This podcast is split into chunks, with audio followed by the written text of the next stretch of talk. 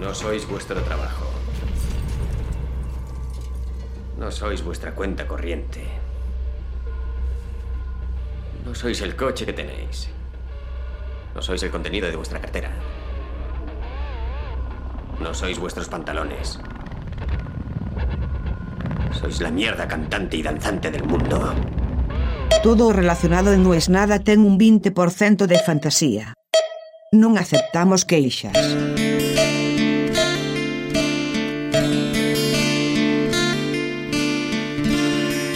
Y así funciona la asociación libre.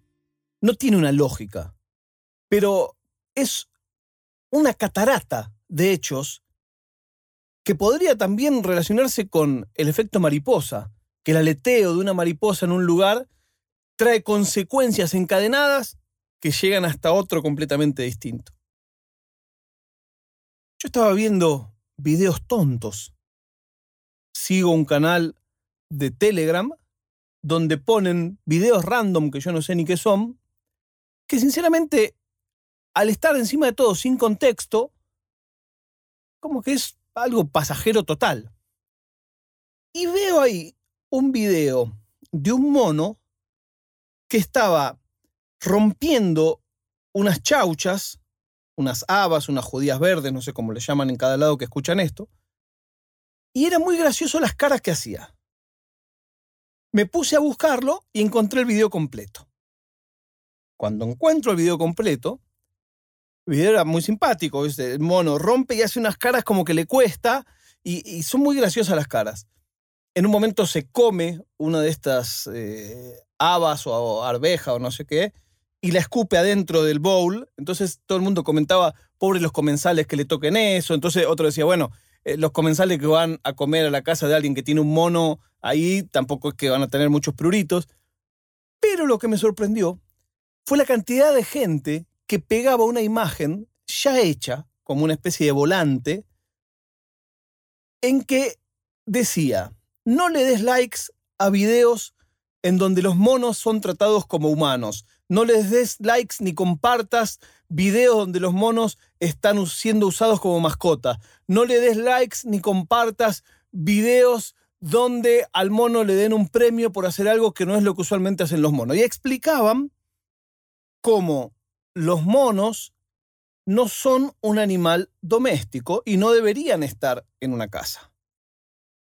Claro, al toque, vos te sentís medio un choto. Decís, pará, pero yo hasta hace un minuto me estaba cagando de la risa, se lo pasé de hecho a mis amigos, se lo iba a pasar a mis padres. Cuando, cuando miro ese, esa foto, digo, ¿cuántas cosas uno hace sin pensar que en realidad no solo no ayudan a, los damnificados, sino que lo empeoran? Lo que los tipos decían también, tenía una web, ese volante, esa imagen, que explicaba que esos videos hacen que más gente quiera tener monos como mascotas.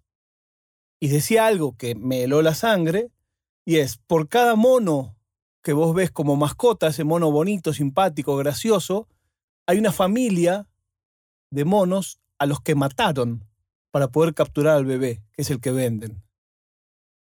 Claro. Yo leí eso y me quedé estupefacto. Tiene sentido. Y fue ahí donde instantáneo en mi cabeza hice y me fui a 2010 y a un documental que es de los mejores que yo vi en mi vida y que estaba convencido que lo había recomendado acá.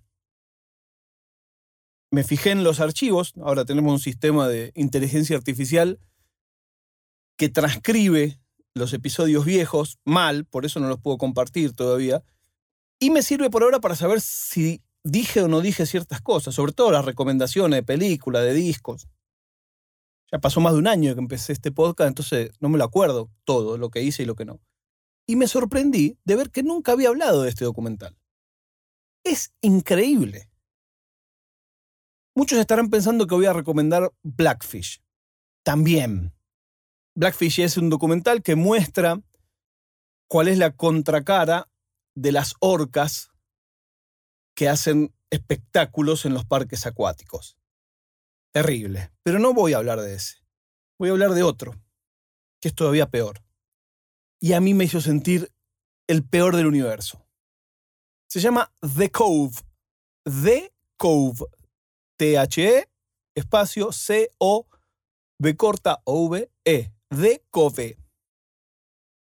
Y es un documental filmado en Japón en el que muestra un pequeño pueblo de pescadores que todos los años en septiembre se dedican a cazar delfines.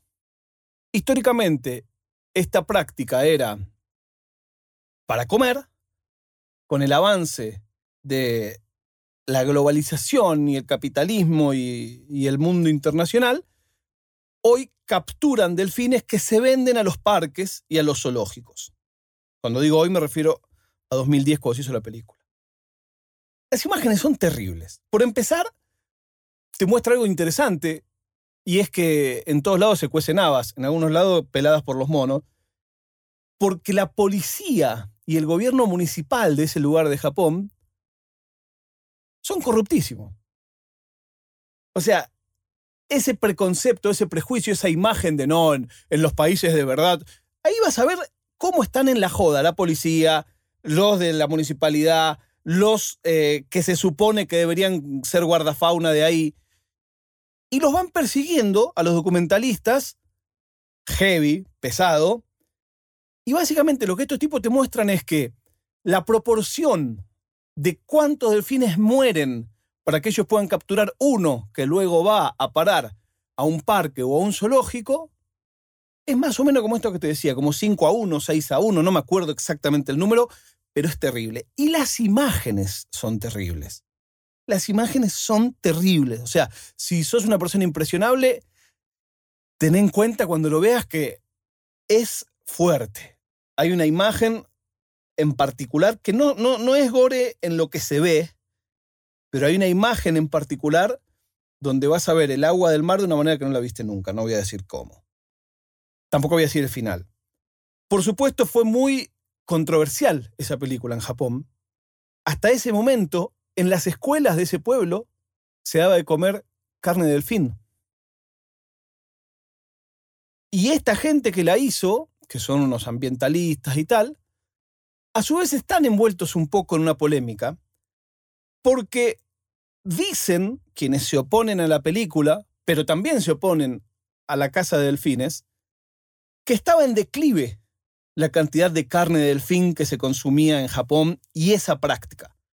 Y que después del documental empezaron a ir un montón de occidentales, este, esta cosa que se llama el White Savior Syndrome, el, síndrome del Salvador Blanco, que va y se mete en una cultura que no entiende y la quiere modificar.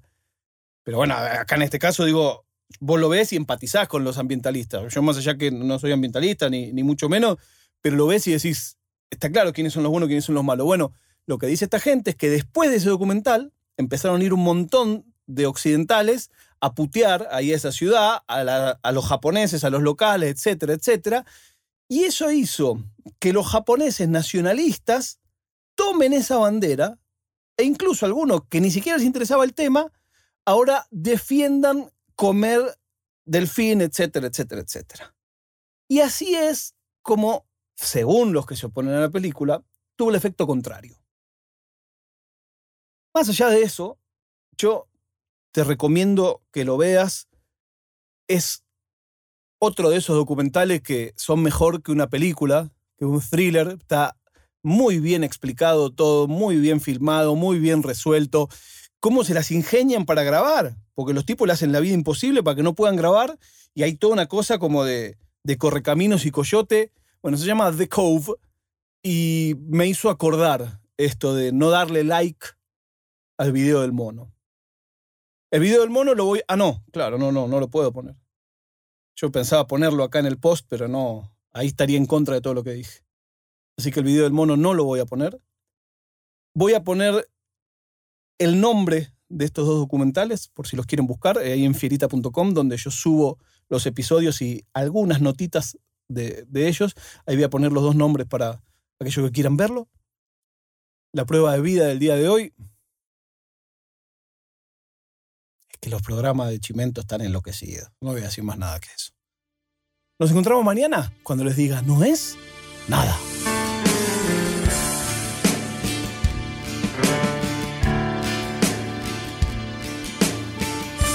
È una produzione di OfficinaNerd.com.